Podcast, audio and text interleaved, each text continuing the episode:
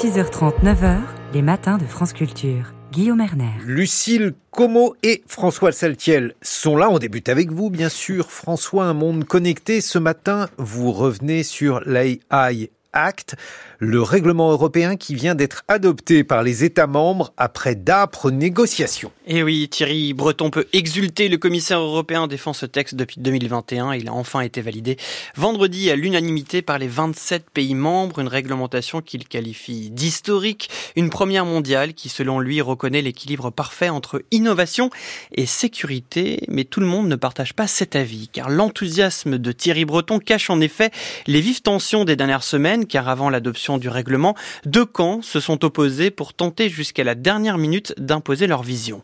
Deux camps qu'on pourrait présenter ainsi. D'un côté, les, innovateurs, hein, les pays qui disposent de start-up, de champions nationaux, dont l'ambition est d'exister sur le marché des IA génératives et qui ambitionnent de rivaliser avec les géants du secteur comme l'américain ChatGPT. De l'autre, les régulateurs, ceux qui appellent à des mesures restrictives pour tenter d'encadrer ce nouveau marché et ses usages qui bouleversent par exemple la protection du droit d'auteur, vous le savez, hein, pour fonctionner, ces IA génératives puisent dans des millions de données, articles, photos, œuvres d'art, sans trop se soucier des ayants droit. La France a été au cœur des débats.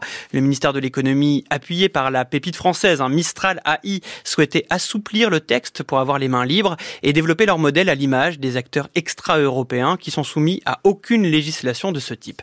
Mistral AI, c'est une sorte de, de chat GPT à la française, une jeune entreprise qui a déjà levé des millions d'euros. Elle a été cofondée par l'ancien secrétaire d'État chargé du numérique Cédric O, l'ancien responsable devenu entrepreneur, connaît les rouages administratifs et il a pesé de tout son poids pour déployer une intense activité de lobbying. Les pros innovation français pensaient s'appuyer sur leurs voisins allemands qui disposent également d'entreprises en devenir et espéraient bien rallier d'autres pays comme la Hongrie ou la Slovaquie pour obtenir une minorité de blocage. Face à ce mouvement de lobbying, plusieurs responsables d'industrie culturelle comme la SACD, la SACEM appelaient l'exécutif français à ne pas renoncer à ses principes fondateurs, à savoir le soutien à l'exception culturelle et évidemment la protection du droit d'auteur.